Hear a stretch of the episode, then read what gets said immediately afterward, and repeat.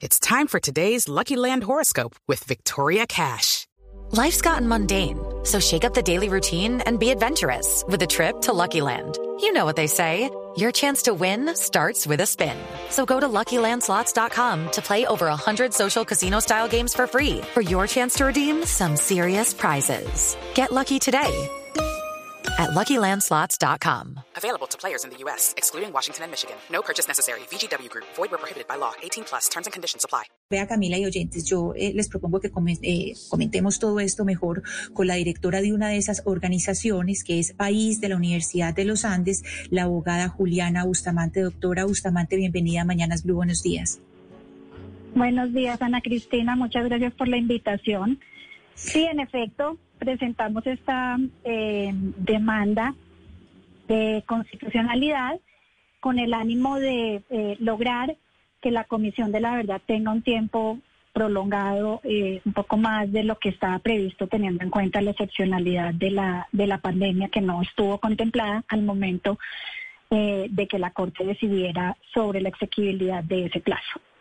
Pero, doctora Bustamante, ¿cuáles son exactamente esas, esos argumentos que el eh, magistrado Ibáñez considera válidos para que después se lo pase a unas organizaciones y que estudien alargar ese plazo? ¿Cuáles son esa serie de argumentos que ustedes esgrimen?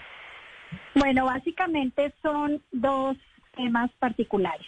En primer lugar, eh, el hecho de que no eh, se, se prorrogara eh, este, este término implicaría que se estaría contraviniendo el, el cumplimiento de buena fe de los tratados, de los acuerdos de La Habana contemplado en el acto legislativo 02 del 2017. Esto quiere decir que, eh, como estaba establecido en ese acto, las entidades estaban llamadas a cumplir de buena fe lo acordado en La Habana. Y con este eh, término afectado por la pandemia, ese cumplimiento no se puede dar del todo de manera efectiva porque el enfoque participativo y territorial de la Comisión de la Verdad está afectado por las medidas de aislamiento y todas las medidas que tuvieron que ver con la pandemia y por lo tanto ese cumplimiento no se puede dar de la forma como estaba previsto. Eso por un lado. Y por otro lado, eh, el, el no extender el plazo llevaría a afectar el derecho fundamental de las víctimas a la verdad sobre todo a las víctimas en los territorios, pero también al país en general, porque no habría una verdad completa, no ha habido la posibilidad de recoger los datos, la información, no se ha podido tener contacto directo con las Abogada, víctimas. pero y entonces por cuenta de esa parálisis de la de la pandemia, la exigencia o la demanda que ustedes presentaron es que cuánto tiempo se tiene que alargar la comisión de la verdad, porque en, en principio se contempló por tres años. La solicitud Sí. es que cuánto tiempo eh, sobreviva la comisión de la verdad para que se pueda lograr una verdad histórica que bien es cierto, pues no tiene ninguna implicación jurídica, pero que en cualquier proceso transicional, pues es muy importante para las víctimas.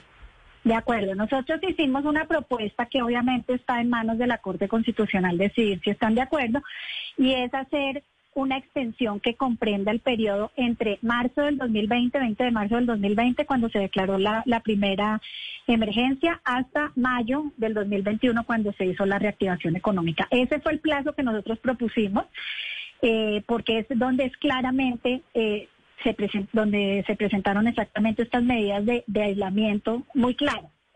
Eh, sin embargo, pues dependería de lo que de, de lo que decida la Corte Constitucional. Y ahí quiero hacer una precisión: los 10 días para intervenir de las organizaciones eh, a las que invita eh, la Corte Constitucional a intervenir no son solo para esas organizaciones. Ellos están invitados específicamente, pero cualquier ciudadano interesado en este tema puede intervenir dentro de ese plazo, que es hasta el 2 de agosto, y que sería muy importante que se unieran si están, digamos, en línea con, con lo que se busca con esta demanda. Ah, muy importante esa precisión que cualquier ciudadano podría también hacer eh, observaciones. Pero hay, de- de- con respecto a este, esta ampliación del plazo, uno pensaría que al gobierno de Duque, eh, que fue tan contrario al, al proceso, que ha sido tan contrario a la implementación del, del proceso de paz, le convendría no recibir el informe, pues porque el informe de la Comisión de la Verdad hasta donde vemos pues lo que hemos podido eh, ver y lo que sabemos de que han averiguado el conflicto va a ser un informe supremamente duro. ¿Ustedes cómo ven esas posibilidades de que lo alarguen? Pues sabiendo que están en, dentro de un gobierno que lo mejor que le podría pasar es no recibir semejante antorcha en la mano, que se les queme todo lo que va a empezar a contar la Comisión de la Verdad. Pues digamos, nosotros no hicimos esto como un cálculo, eh, un cálculo político, esto es una, eh, un tema que realmente está centrado en las víctimas y en el derecho de las víctimas a, poder participar de la construcción de la verdad del conflicto armado. Y nosotros vemos que las víctimas están, eh, estuvieron asustadas de participar en formas virtuales, eh, que no pudieron tener este aspecto humano y esta imposibilidad de, compartir sus, testimonios. Y eso es, digamos, lo que nos orienta a nosotros. Eh, si el gobierno está a favor o en contra de la medida, digamos, eso es una consideración ya particular. El gobierno está llamado también a, intervenir en este proceso y pues cuando haga esa intervención veremos cuál es la línea eh, que, que va a asumir pero nosotros creemos que esto, digamos, es, una, es un asunto eh, que tiene que ver con los derechos de las víctimas y ese es el centro de nuestra motivación para, para trabajar en este sentido. Por supuesto, en todo lo que tiene que ver con el proceso de paz hay un interrogante y unos cuestionamientos que hacen aquellos que en alguna oportunidad se opusieron, pero que en estos momentos pues genera pues una una mayor inquietud y tiene que ver con el presupuesto. Colombia está atravesando una situación presupuestal bastante compleja y obviamente la implementación de todo el acuerdo tiene unos costos. Un año más de la Comisión de la Verdad, ¿cuánto cuesta? ¿Ustedes hicieron ese cálculo? Yo no tengo esa cifra acá, pero lo que sí sabemos es que comparativamente con el resto de las instituciones del eh, sistema integral, es la institución más pequeña y que tiene costos, eh, digamos, menos, menos elevados que el resto de las entidades. Nosotros entendemos que esto tiene unas implicaciones eh, fiscales que tendrá que definir el gobierno precisamente ahí sí en línea con su decisión de estar acompañado o no este esta mm, decisión. Eh, pero nosotros sí creemos que el propósito es un propósito que supera un poco esa preocupación, teniendo en cuenta que además el gasto de la comisión o los gastos en los que podría incurrir la comisión serían, y lo que nosotros planteamos en la demanda es que serían los gastos esenciales para eh, que ese, ese asunto que quedó pendiente, esos asuntos de, de, traslado a los territorios, eh, sean, se cumplan, pero, pero sí obviamente enmarcado, digamos, dentro de una, eh, digamos, deliberada,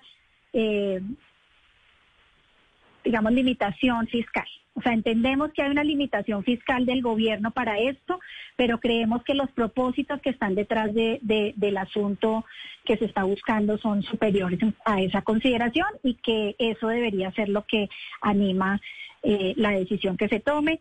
Y, creemos que además eh, la comisión de por sí ha sido bastante digamos, afectada por eh, decisiones presupuestales que en otros momentos de menor crisis eh, también ha enfrentado y tal vez eso también debería tenerse en cuenta como parte de sus dificultades en el trabajo.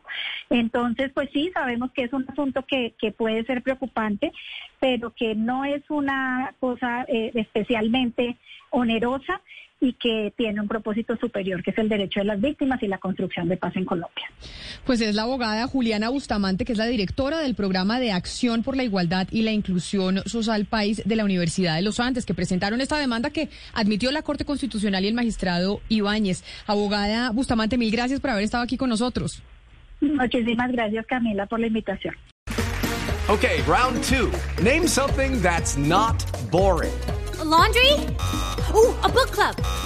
Computer solitaire, huh? Ah, oh, sorry. We were looking for Chumba Casino. That's right. ChumbaCasino.com has over 100 casino style games. Join today and play for free for your chance to redeem some serious prizes. ChumbaCasino.com. No purchase necessary. Full prohibited by law. 18 plus terms and conditions apply. See website for details.